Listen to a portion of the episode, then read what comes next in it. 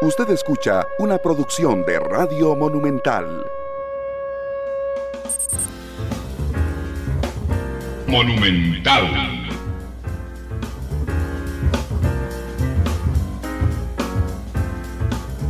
La radio de Costa Rica, ¿qué tal? Muy buenas tardes, bienvenidos a Matices, muchas gracias por acompañarnos. Yo soy Randall Rivera, les agradezco enormemente su compañía hoy miércoles, hoy estamos en horario ajustado de 12.30 a 1.30 porque hay jornada del fútbol nacional.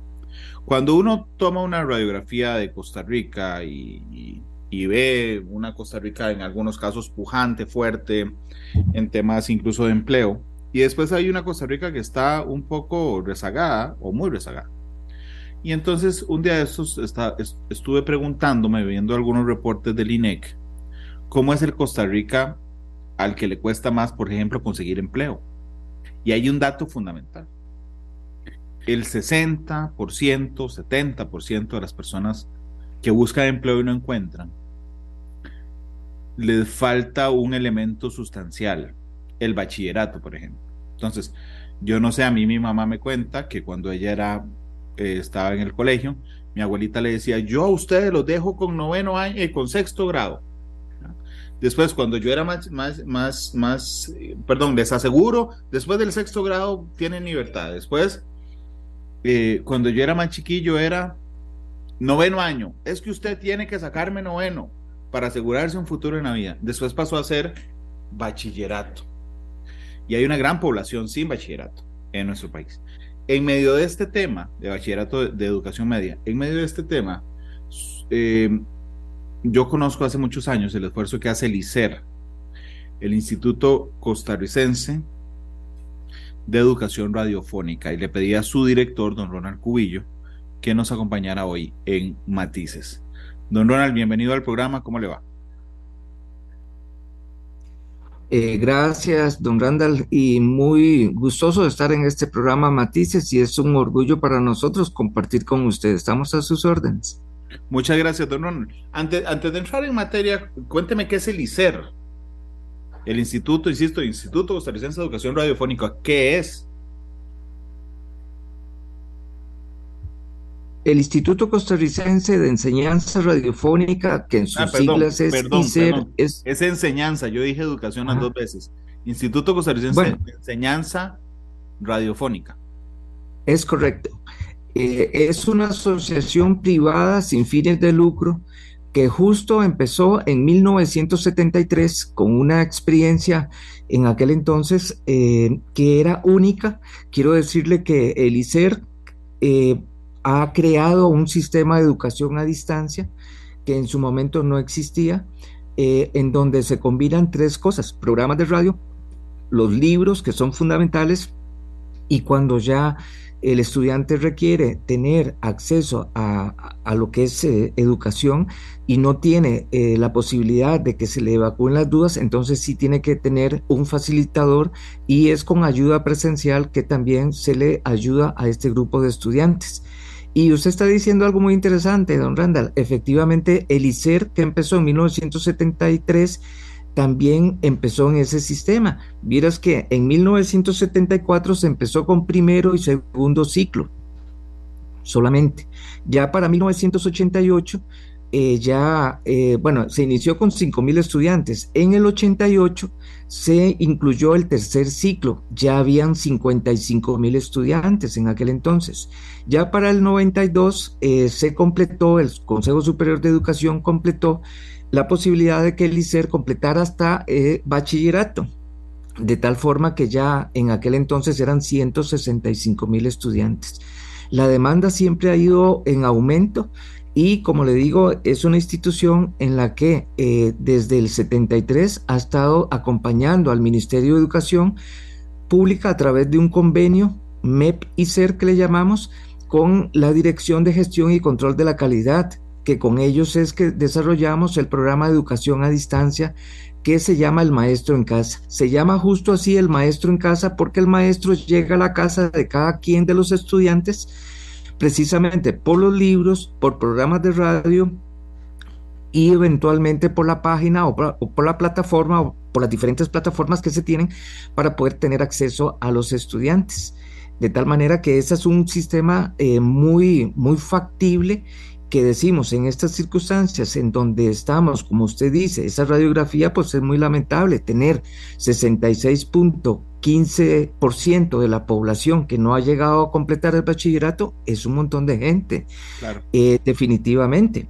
Entonces, bueno, yo creo que esa es una oportunidad para que eh, aquí en este programa pueda tener usted el acceso de decir, ok, ya es momento de poder completar mi bachillerato y voy a sacarlo de una vez por todas. Claro, pero de hecho, don Ronald, perdón, yo hice el, eh, digamos, vamos a ver, justifiqué, si lo veo desde el punto de vista académico, justifiqué la importancia del programa de hoy en la cantidad de gente que no tiene el bachillerato y por qué es necesario, pero lo hice desde una historia personal. Le conté lo que decía mi abuelita, lo que decía mi mamá y lo, incluso lo que le digo yo a mis hijos. ¿okay? Pero desde el punto de vista ya formal, ¿por qué es importante? Y no es un capricho. ¿Cuál es la diferencia que ustedes notan entre contar con bachillerato y no tener bachillerato? Muy fácil, don Randall, y se lo voy a decir en, con tres argumentos. Definitivamente, usted va a tener un mejor trabajo, empezando por ahí. Lo segundo, porque definitivamente eso quiere decir que usted va a tener un mejor salario. Al tener mejor salario, por supuesto va a tener una mejor calidad de vida. Eh, nosotros hemos visto que seguramente algunos de los que nos escuchan o nos ven son uno o dos materias las que les hacen falta y eh, ahí se quedan, digamos, en un espacio de confort y no se aventuran a completarlo quiero decirle que la edad no es un límite.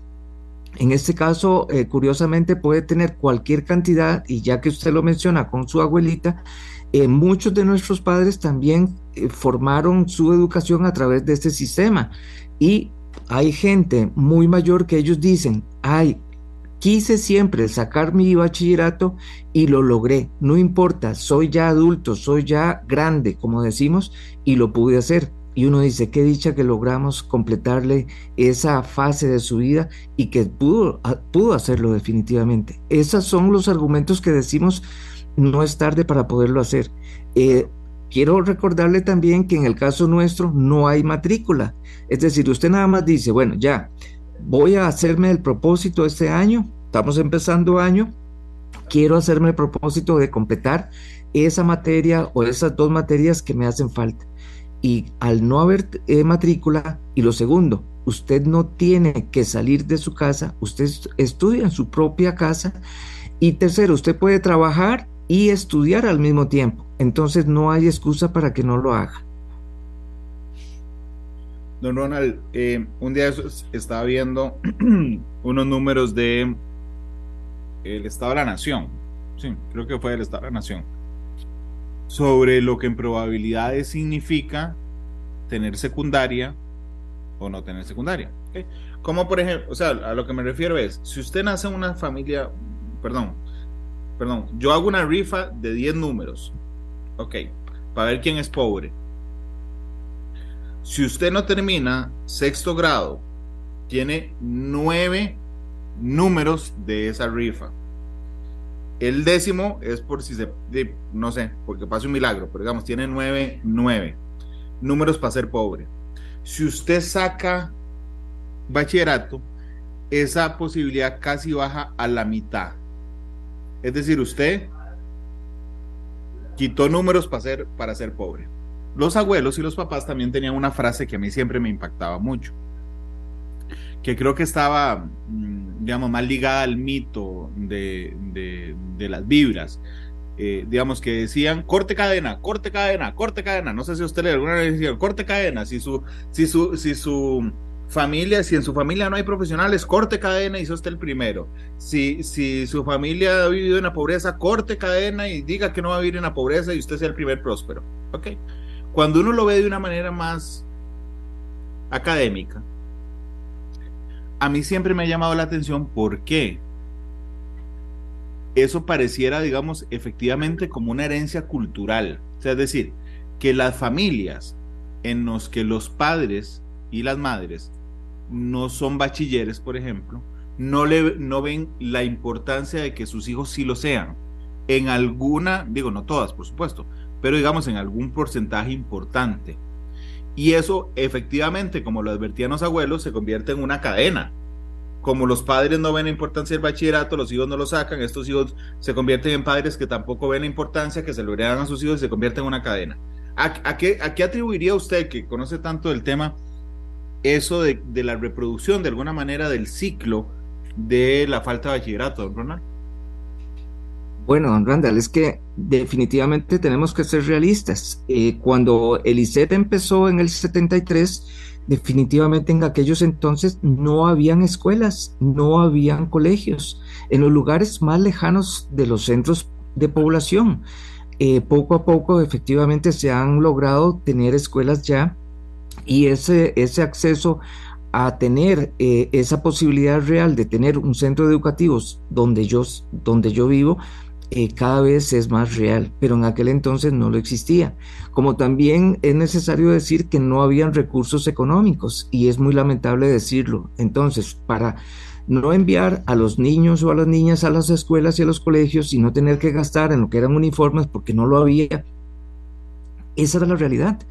Pero ve qué cosa, eh, usted que lo menciona efectivamente, y es que es increíble que el 23% de la población eh, jefeada por una persona eh, mayor de edad, mayor de 60 años, esas son cifras que actualmente, al día de hoy, se dan. ¿Cómo es posible también que el 26% de la población son jefeadas por mujeres?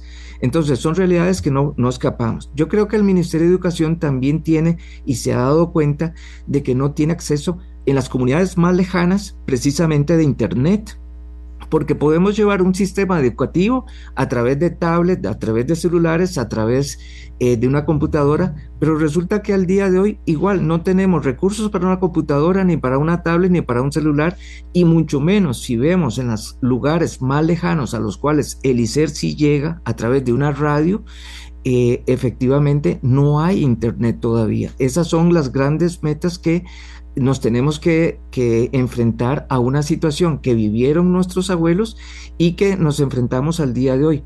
Curiosamente, sí, nos, sí tenemos que reconocer que muchos de los estudiantes que están con nosotros en la actualidad, eh, los que les ayudan y los que le facilitan son precisamente los padres, los padres de familia que dicen, mira, sí, yo estuve con el ICER hace muchos años y gracias a ellos sacamos el bachillerato. No, siga usted, esta es la, esta es la forma en que tenemos que seguir.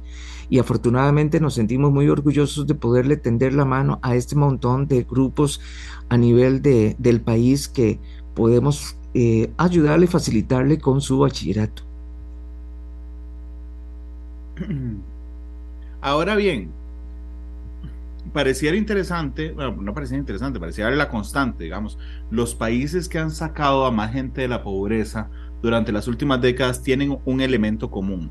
No tienen una ideología común, no tienen un sistema de gobierno común, no tienen productos comunes, no tienen un sistema económico común, solo una cosa.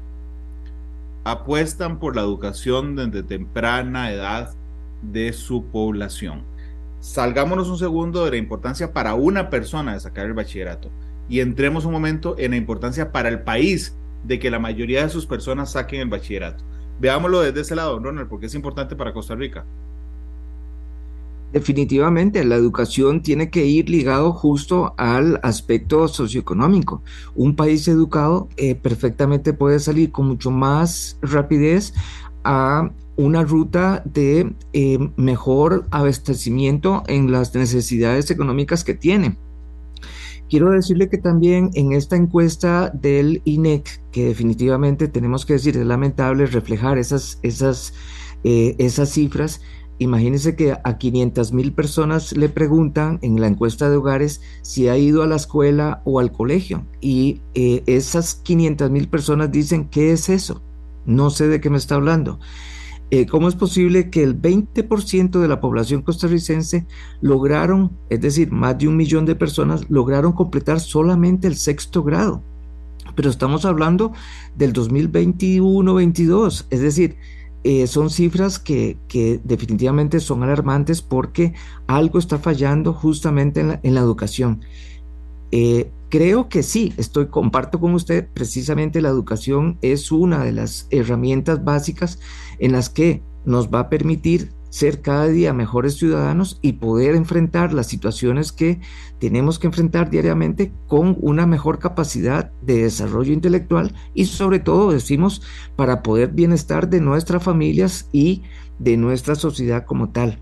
Creo que, que en el caso específico de nuestro país, sí han, digamos, eh, o estamos conscientes a nivel de las autoridades del ministerio que la educación es algo fundamental lamentablemente lo que han sido las huelgas, las pandemias, eso ha traído abajo una serie de situaciones en lo que es la educación.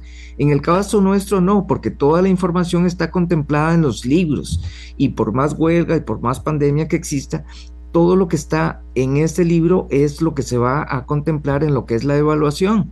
De tal manera, y los libros están hechos de tal forma que metodológicamente eh, responden a una situación específica de un sector de, del sector educación de adultos específicamente. Y creo que entonces eh, responde justo a esa necesidad de cada quien, ir de la mano al ritmo que cada quien quiere y necesita.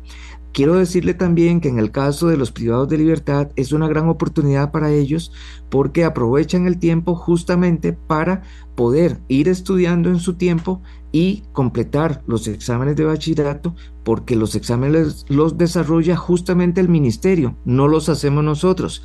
Eso hace una gran garantía que una vez que usted contempla y completa los exámenes ante el Ministerio de Educación Pública, el título que el ministerio es el título como que si usted obtuviese el bachillerato en cualquier centro educativo, escuela o colegio del país, ni siquiera dice ICER, dice Ministerio de Educación Pública otorga el título y eso le da una gran ventaja a todo el grupo de estudiantes que eh, eh, se, digamos, aspiran a tener el bachillerato a través de, nuestra, de nuestro sistema El Maestro en Casa. don Ronald, realmente, mm, digo, todas las conversaciones nos llevan a la misma conclusión. Y es que la educación es la llave de un montón de cosas y que por lo tanto la educación debería ser prioridad de los gobiernos, de los estados, de los gobiernos locales, de los ministerios y también de las familias y de las personas en lo individual. Déjeme entender una cosa. Nos está escuchando o viendo alguien que debe bachillerato una, dos, tres, cuatro o todo el bachillerato. ¿Cuál es el primer paso que tiene que hacer? Bueno, después de antojarse y eh, convencerse que lo va a hacer. ¿Qué es lo primero que tiene que hacer, don Ronald? Ok, lo primero que tiene que hacer para poder, eh, y una vez que ya está precisamente así como identificada eh, el deseo de querer cumplir con esa meta de, completar su educación general básica y su bachillerato es contactarnos directamente a nosotros. Lo puede hacer a través del 2524-1010, teléfono 2524-1010 o al WhatsApp 8358-2626. Eh, yo sí le recomendaría que pueda también irse un momentito para los que tienen oportunidad de tener eh, la facilidad de internet, poder visitar nuestra página en, eh, en internet que es elmaestroencasacr.com y ahí va a encontrar todas las posibilidades que tiene y las recomendaciones que nosotros le damos. Específicamente el acompañamiento que le damos es eh, muy, muy personal eh, sí tienen que tener un poquito de paciencia al contactarnos. Quiero decirle que todas las respuestas se le hacen por WhatsApp y por correo electrónico. Eh, y sí son bastantes. Afortunadamente son bastantes la gente que se acerca. Y quiero decirle que ahorita, por ejemplo, se está en el proceso de lo que es la matrícula para el tercer ciclo de bachillerato. La matrícula se hace justamente con el Ministerio de Educación, no lo hacen con nosotros. Eh, hay que tomar en cuenta que el ICER lo que hace es precisamente formar de la mejor forma posible al estudiante, dándole ese acompañamiento y dándole todas las recomendaciones para que justamente pueda salir adelante con, esta, con este compromiso que cada quien adquirió. Y el Ministerio de Educación es el que hace la evaluación.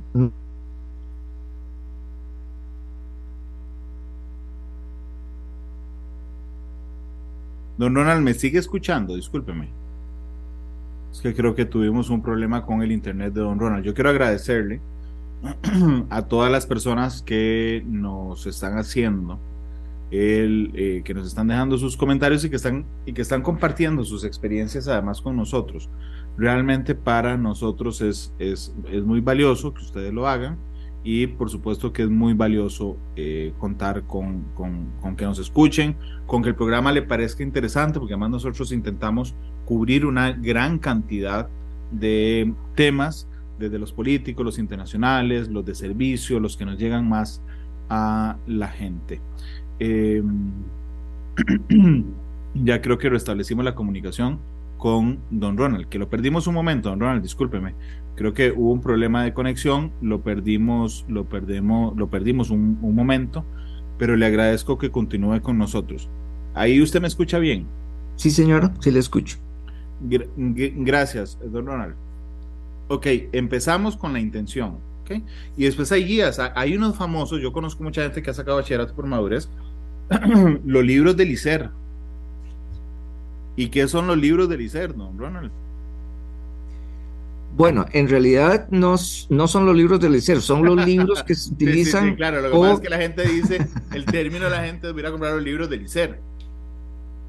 Claro, son libros que específicamente se hacen, que por cierto, aquí están, este es el de matemáticas, eh, tiene toda la información correspondiente para poder eh, completar con los temarios que el Ministerio de Educación va a evaluar en determinada época del año.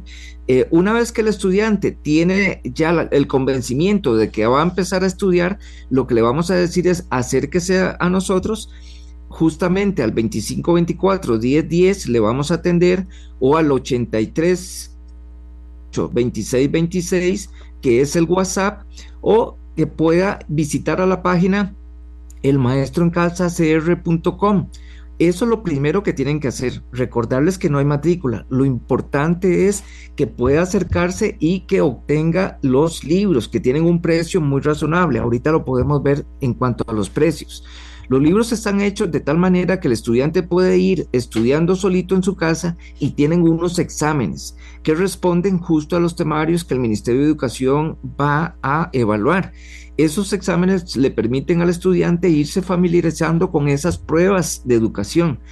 Las, el libro está hecho de tal forma que al final del libro vienen las respuestas de esas prácticas que vienen en cada libro.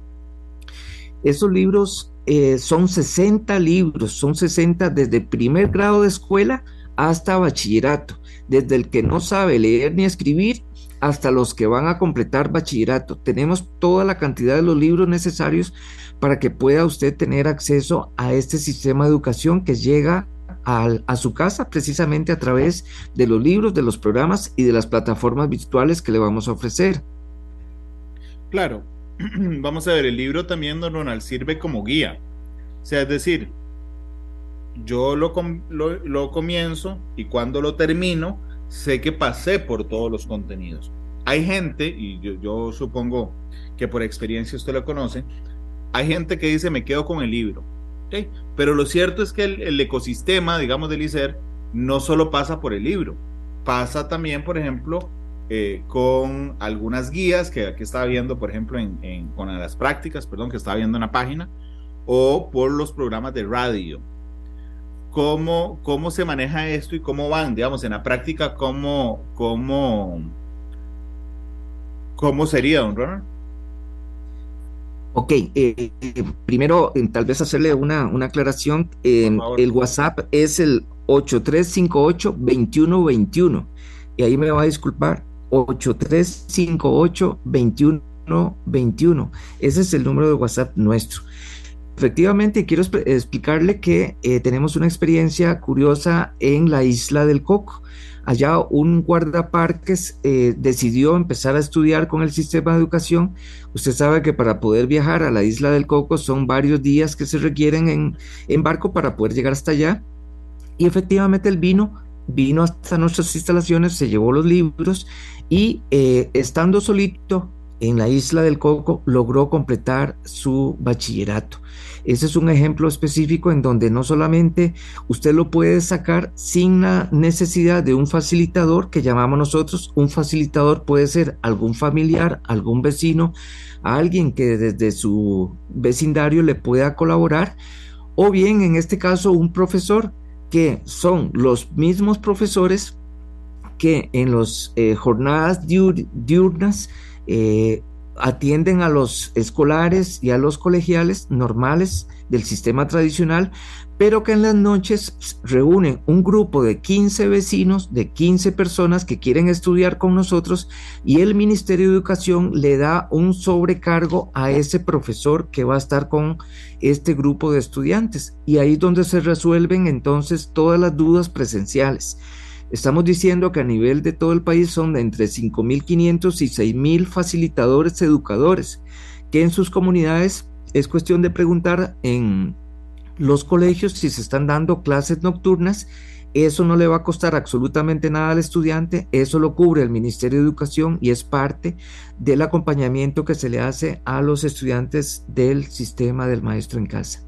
Pero efectivamente usted puede estudiar eh, sin contemplar los programas de radio. Si usted tiene alcance una de las emisoras culturales, que son 15, que están dispersas en todo el país, eh, usted lo va a poder escuchar de acuerdo a los horarios que constantemente se le están diciendo a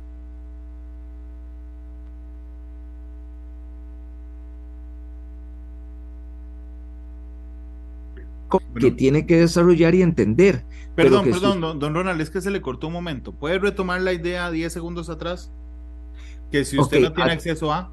Si usted no tiene, si usted tiene acceso a las emisoras culturales, efectivamente usted puede escuchar los programas que se difunden en las emisoras culturales que están dispersas en todo el país y que a lo largo de la programación se le va diciendo cuáles son los horarios. Normalmente son 10 minutos por materia que eh, el profesor desarrolla y que le va dando contenidos nuevos y ejemplos específicos para que usted pueda entender estos temas. Son alrededor de 18 programas por cada una de las materias que usted va a tener.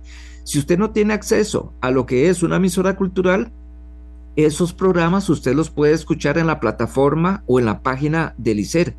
Pero si usted no escuchó eh, los programas, no se va a sentir mal porque efectivamente usted lo puede desarrollar siempre y cuando entienda los contenidos de los libros.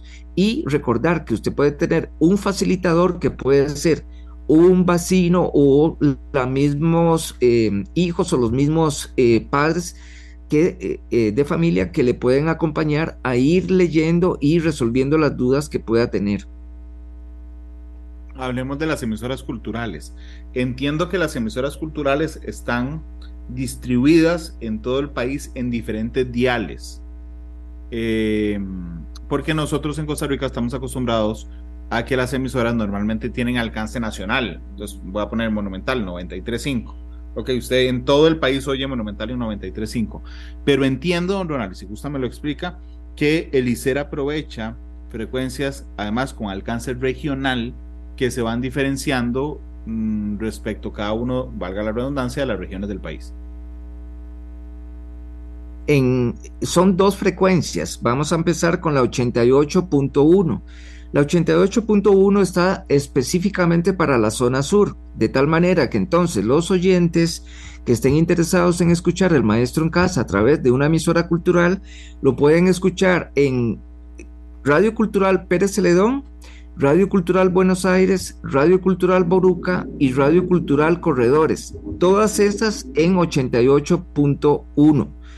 Para el resto del país, le voy a mencionar las emisoras todo el resto del país está en la 88.3 que es la frecuencia asignada también para compartir con todo el resto de las emisoras. Estamos hablando de la emisora cultural de la Cruz, emisora cultural de Nicoya, emisora cultural de Tilarán, emisora cultural de Upala, emisora cultural de Tonjibe, que es una reserva indígena, emisora cultural de los Chiles, emisora cultural de, em, en el caso específico, nos vamos un poco... No, no, es que se silenció un momento el micrófono pero ya otra lo tengo.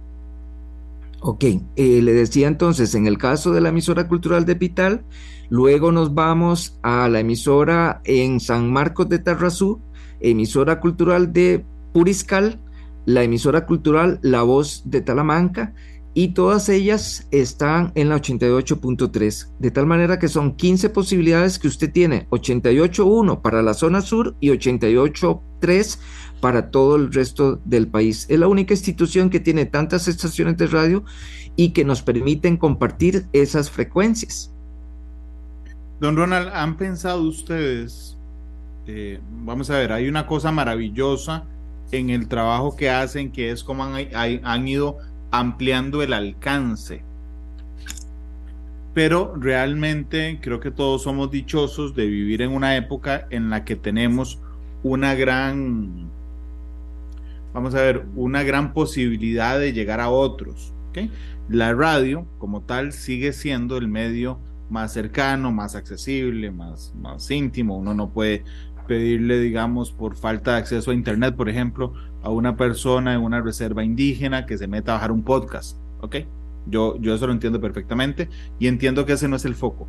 Pero han ido pensando, digamos, también no en sustituir, sino en ampliar. No sé, que de un momento a otro tengan un canal de YouTube que se llama El Maestro en Casa, donde yo pueda ver a la hora que yo guste eh, el contenido o un servicio de podcast para, digamos, los otros, para las zonas donde sí tienen acceso a Internet, por ejemplo. Que eh, efectivamente eh, el canal de televisión si existe, efectivamente es una posibilidad que también tienen y está ahí mismo en el maestro en casa cr.com, ahí lo van a encontrar. y quiero decirle, don Randall, que efectivamente no nos podemos quedar atrás con lo que son las nuevas tecnologías. Eh, evidentemente lo que van a hacer esta cantidad de libros, que por ejemplo usted puede ver que son bastante gruesos, estas estarían en forma digital para aquellas personas que lo puedan eh, descargar.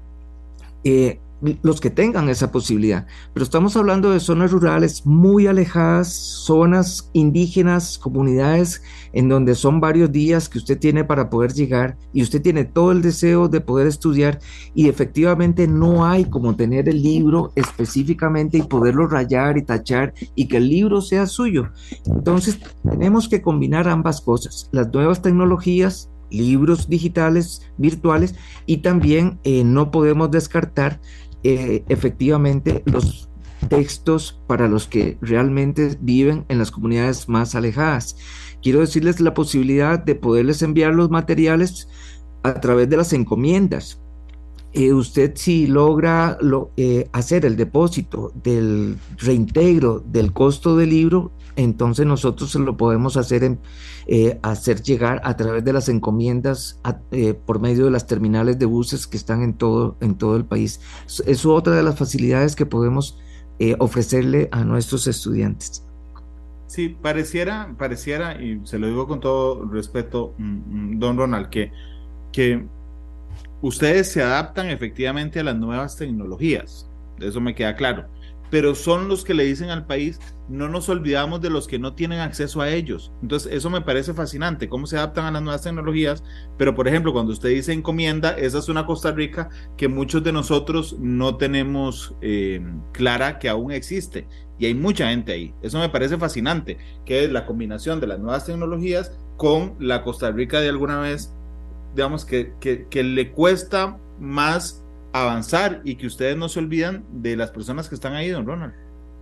Claro, y eh, quiero decirle que en estos años que hemos pasado con el COVID, eh, usted vio increíblemente que muchos de las personas mayores, eh, ciertas organizaciones del Estado para que las personas mayores no fueran a retirar los medicamentos, entonces iba un carro específicamente a su casa a dejarle los medicamentos para poder retener a las familias y que se, se creara justamente eso de las burbujas.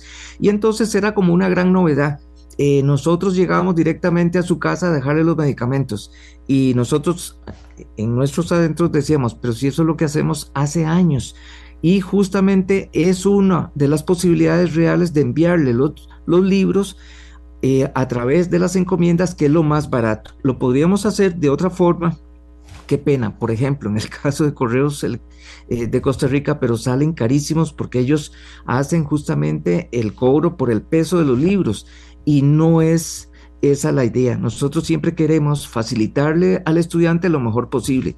Yo pienso que los libros están bien bonitos, con bastantes colores en lo que la portada, pero en el caso del contenido eh, nos limitamos a que sean eh, lo más, digamos, el costo más barato para el estudiante, pero que los contenidos justamente sean adaptables a ellos. Nos interesa, sí, claro, por supuesto, el contenido visual, pero no queremos hacerle gastar más de la cuenta a un estudiante. Eso lo tenemos clarísimo. De hecho, le iba a preguntar cada cuánto se actualizan los contenidos, don Ronald, porque eh, yo tengo hijos que, que, van, uno va terminando el colegio, otro va empezando el colegio. Y hay muchas cosas, sobre todo en esta era de la información, en que los contenidos se desactualizan rápidamente, ¿verdad? No sé, eh, a final del año pasado estaba estudiando con mi hijo estudios sociales y todo lo que estábamos hablando de estudios sociales, que era sobre la geopolítica en Europa, había cambiado en el último año por la invasión de Rusia a Ucrania. Entonces era todo, bueno, esto fue hasta el año pasado, esto fue hasta la pandemia, esto fue... ¿Cada cuánto se actualiza, don Ronald? Bueno, eso eh, nosotros vamos eh, de la mano y por eso es que hay un convenio con el ministerio. Eh, nosotros no competimos con el ministerio, somos una misma organización y entonces justamente dependemos de los de la política que el ministerio nos dicte. lo único que les pedimos al Ministerio de Educación es que efectivamente tenemos que actualizar los temarios. lo que les hemos pedido es que nos actualice de una manera progresiva y paulatina para nosotros ir incorporando a los libros y sacando de los libros los contenidos que no se van a evaluar y por supuesto actualizando la información que como muy bien usted lo dice. Esa es una, una tarea diaria que tenemos que hacer justamente con el Departamento de Dirección y Control y Gestión de la Evaluación de la Calidad. Eh, por eso es que tenemos ese convenio, ese convenio MEP y SER, entonces, nosotros no podemos desarrollar los libros independientemente. Tanto así, quiero decirle que los libros están, eh, una vez que el profesor los eh, elabora, eh, tienen que estar nuevamente sujetos al Ministerio de Educación para que nos digan, ok, este es el libro que responde justo a las necesidades del estudiante. Y vamos entonces de la mano con ellos. Efectivamente, los libros se tienen que ir actualizando y ojalá de la mejor forma posible y quisiéramos eh, paulatinamente, porque recuerde que son 60 libros que nosotros estamos eh, trabajando justamente para poder eh, dar el sistema del maestro en casa. Hay otro libro que adicionalmente quiero decirle que se llama El SICUA. Este SICUA es hecho, son dos libros, uno de español y otro de estudios sociales, y se llama SICUA porque en Bribri más o menos es como el extranjero. Este está hecho específicamente para todos los que se van a naturalizar. Es toda la materia que en el caso de los que se quieren naturalizar, eh, se les va a evaluar en ese examen que tienen que rendir para efectivamente entonces completar con ese, eh, ese, mm, digamos, programa de naturalización. Hasta eso estamos ayudándole. Y hay otro libro muy simpático que se llama Mi libro de prácticas, que este está hecho especialmente para preescolar. Son con todas eh, las manualidades y las destrezas motoras y motoras finas que requiere un muchachito, una muchachita, un estudiante en edad preescolar para que entonces vaya eh, agilizando toda su motora fina. Y curiosamente es un recuerdo que le va a quedar al estudiante porque después como él tiene que dibujar, se va a dar cuenta que no es muy fina y se le salen los, los rayones de su, de su contorno del dibujo. Y es muy bonito porque, eh, y tiene que crear algunas fotos de su familia. Entonces es un recuerdo muy lindo que le va a quedar al estudiante cuando era chiquitito o chiquitita.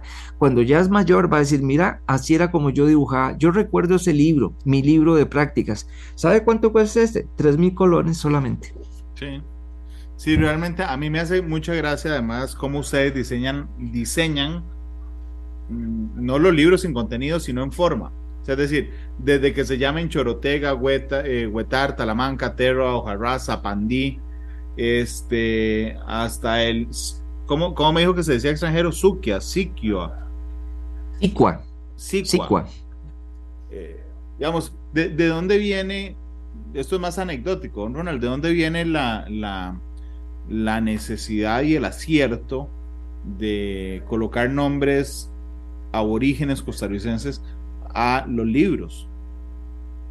Claro, Randall, vieras que para poderlo diferenciar del sistema tradicional, en lugar de decir primer grado, segundo grado, tercer grado, entonces se ideó en aquel entonces de ponerlo con los nombres de los grupos indígenas costarricenses.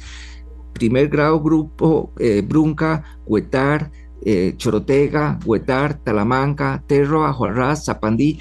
Y, es interesante y eso es de mucho orgullo cuando eh, a las instalaciones del ICER vienen los estudiantes y nos dicen, vengo por el Terra, vengo por el Ujarraz. Eh, sin querer van adoptando los nombres de los grupos indígenas costarricenses y es una forma de diferenciarlo del sistema tradicional pienso efectivamente que fue muy afortunado de poderlo diferenciar de esa manera y es un reconocimiento a nuestros grupos indígenas y, que, como decíamos al inicio de esta entrevista, que probablemente son las sociedades o las comunidades más desposeídas de nuestro país, pero que en el caso del seno específicamente del ICER, eh, siempre los tenemos muy en alto y muy en estima, porque precisamente son nuestros orígenes y es un sistema de diferenciación del sistema tradicional, básicamente. Desde que uno se inscribe, o sea, a cómo está diseñado los programas, no sé, yo necesito sacar Ujarras, que es lo que en la, en la digamos, en la educación tradicional conocemos como octavo año, si no falla la memoria. Yo voy a sacar Ujarras, ¿cuánto tiempo calendario necesito para sacarlo? Si yo me propusiera sacar todo el plan Ujarras, ¿es un año también, don Ronald? Ok, eh, ahí ya eso depende del tiempo que usted le dedique al estudio y digamos la forma tenaz que usted quiere y se propone a, desarrollarlo. Nosotros siempre le decimos a nuestros estudiantes que vaya poco a poco, de dos en dos o de tres en tres. Pero quiero decirle también que hay gente muy ordenada en sus estudios que dicen, ok, voy a llevar las seis materias de una vez y entonces, si en seis meses completó los seis exámenes, usted puede obtener un año completo en seis meses. Eso es, depende de lo que usted le dedica. Lo que sí quiero decirle es que entre más tiempo le dedica al estudio, mejor va a salir en el examen. Una vez que usted hizo el examen y ya logró completar la nota mínima, ya usted se olvida de esa materia y sigue con las demás materias. Eso es una gran ventaja, como lo decía, hay mucha gente que no ha logrado su bachillerato porque le falta una o dos materias. Y ahí está tal vez el llamado para los empresarios, las cooperativas, las municipalidades, las cableras, todo el grupo, todos los grupos que, que dijeran, ay, voy a pensar en mis empleados. Voy a hacer una lista de cuántos no han logrado completar su bachillerato y de repente puede decirle, vean, les voy a dar un ratito de tiempo en horas de trabajo para que empiecen a estudiar o les voy a ayudar con la mitad de lo que cuesta el reintegro del costo del libro y eh, de esa manera lo voy a motivar para que usted pueda seguir con sus estudios. Es una, una manera muy bonita de estimular a los empleados del sector público y privado que hay cualquier cantidad que sabemos en este país y que es una oportunidad, pero que tiene que ser llamado justamente de esos empresarios, de las empresas de buses grandes, de los que tienen bastantes recursos y que tienen en sus eh, planillas gente que no ha completado. Yo creo que de esa manera les podemos ayudar y podemos ser cada día una mejor Costa Rica. Don Ronald, permítame ir a la pausa. Vamos a hacer solo una nos quedan seis minutos de programa, así es que vamos a la pausa y regresamos con mucho más.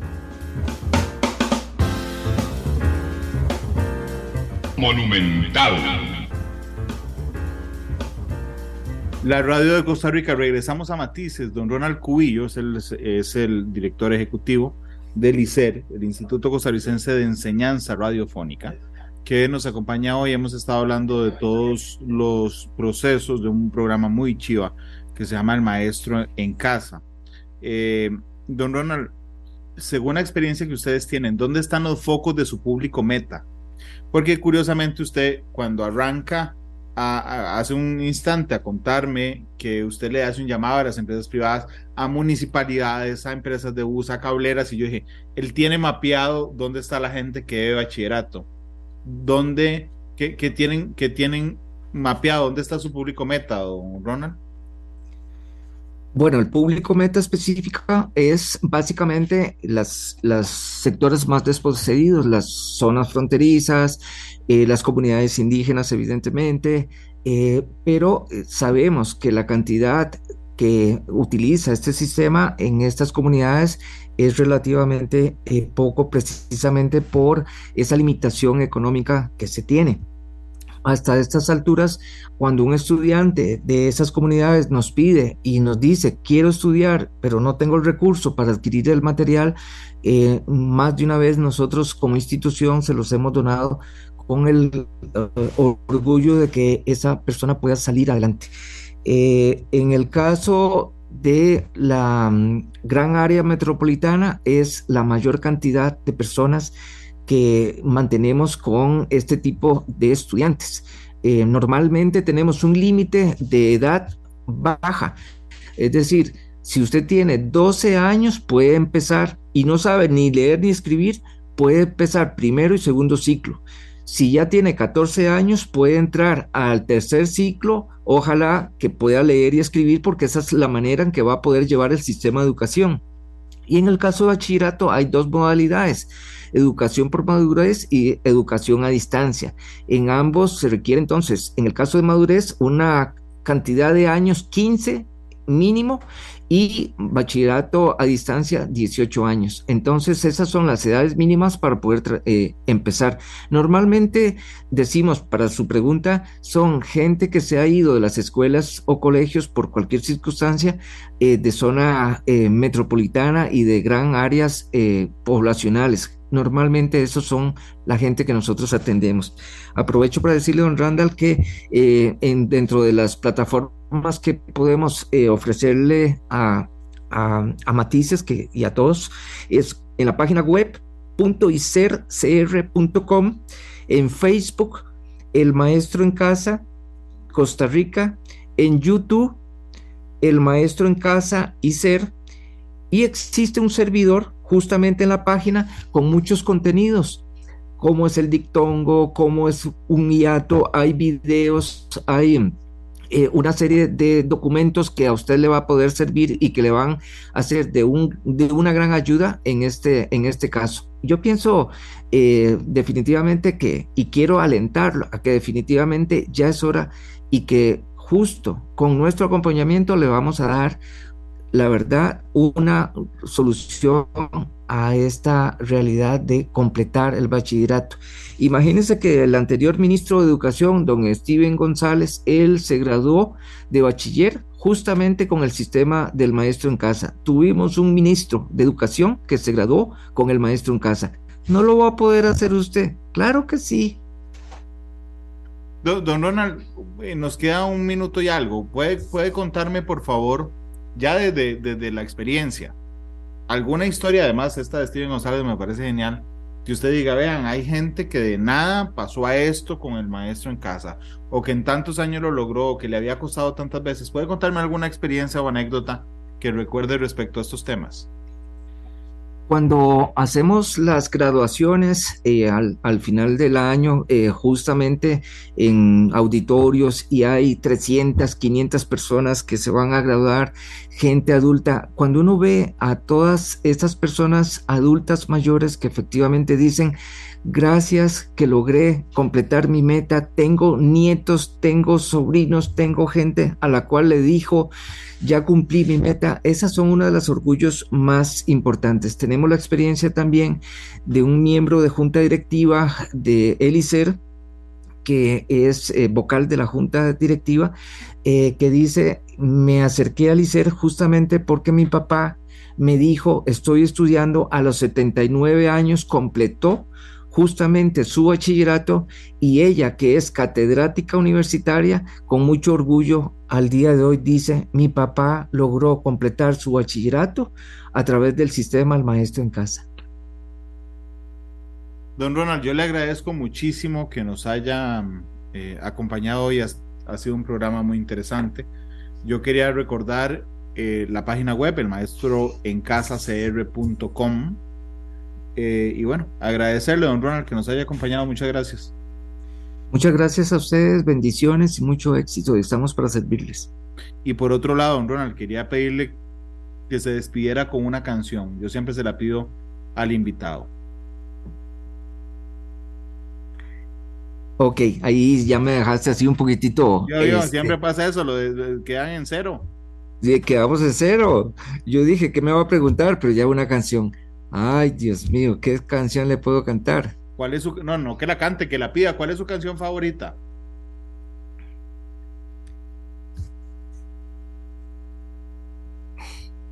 Bueno, este hay, hay una de Ricardo Arjona que, en mi caso, eh, bueno, es uno de los eh, cantautores que, que me gusta mucho por su contenido y justamente se llama Mujeres. Mujeres de Ricardo Arjona será entonces eh, la canción que despida hoy Matices. Don Ronald, muchas gracias, que le vaya muy bien. Muchas gracias a ustedes, hasta luego. Hasta luego, feliz tarde.